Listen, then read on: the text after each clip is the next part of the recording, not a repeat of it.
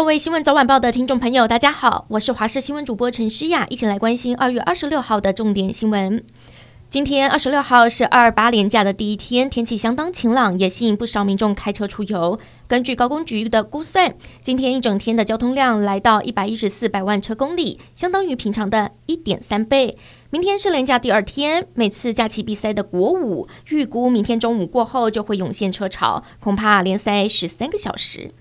星期天，东北季风稍微的增强。清晨在辐射冷却效应之下，西半部以及东北部天气比较冷，中南部日夜温差大，水汽稍微的减少。迎风面的基隆北海岸东半部地区以及北部的山区有降雨的机会，其他地区为多云到晴。星期一、星期二，东北季风减弱，台湾附近吹起了温暖的东南风，东半部地区高温可以来到二十四到二十六度，西半部高温可以达到二十六到二十九度，水汽进一步减少，各地大多为多云到晴，只有东半部地区和北部的山区有一些零星的降雨。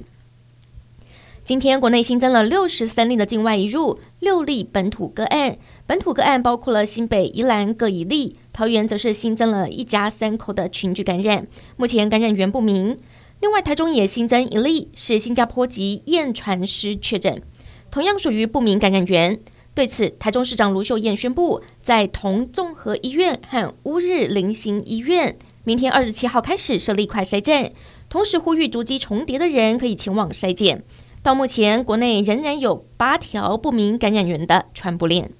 前阵子连续多天的低温下雨，不止民众在家里闷到发霉，各种农渔产品也都损失惨重。嘉义有名的高阶梨也因为天气冷，果树受到了影响。县府农业处组成了勘查小组，要来评估能否申请旱害补助。而在澎湖也有养鱼业者受损。宜兰市则有菜贩表示，天冷影响了收成，叶菜类大多都烂掉，高丽菜进价已经喊到一千五百元，就怕荷包受到影响，许多人想办法搭配其他的食材，减少成本。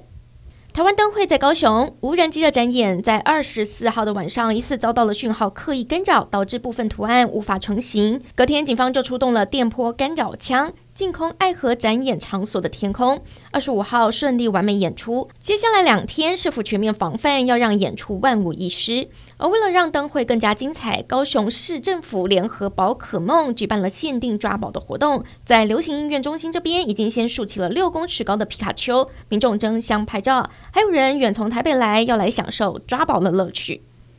国际消息。经过一夜的反抗，乌克兰军民守住基辅。俄罗斯进攻乌克兰第三天，攻入首都基辅，大打街巷战，还一度闯进了闹区的胜利大道。一直到天亮，乌克兰军方宣布击退俄军，持续控制基辅。乌克兰总统泽伦斯基一早更在基辅的街头自拍影片，强调自己没有落跑。不过，当地一栋十七层楼的公寓被俄罗斯飞弹削去了一大半，直接打进了住户的客厅。俄国军方随后坦承，曾经对乌克兰发射飞弹，但强调并没有瞄准平民。持续来关注乌克兰危机，从萌芽到爆发战争，俄罗斯总统普丁始终采取外交以及军事并用的两手策略。在军事行动达到一定目标之后，俄罗斯一方面释出愿意跟乌克兰谈判的讯息，一方面却怂恿乌克兰军队夺权发动政变，推翻乌克兰现有的领导阶层。联合国安全理事会二十五号表决谴责俄罗斯入侵乌克兰，要求俄国立即撤军的决议，遭到安理会二月轮值主席国俄罗斯否决。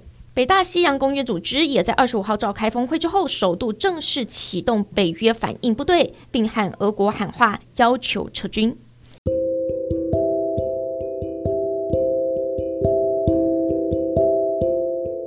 感谢您收听以上的焦点新闻，我们再会。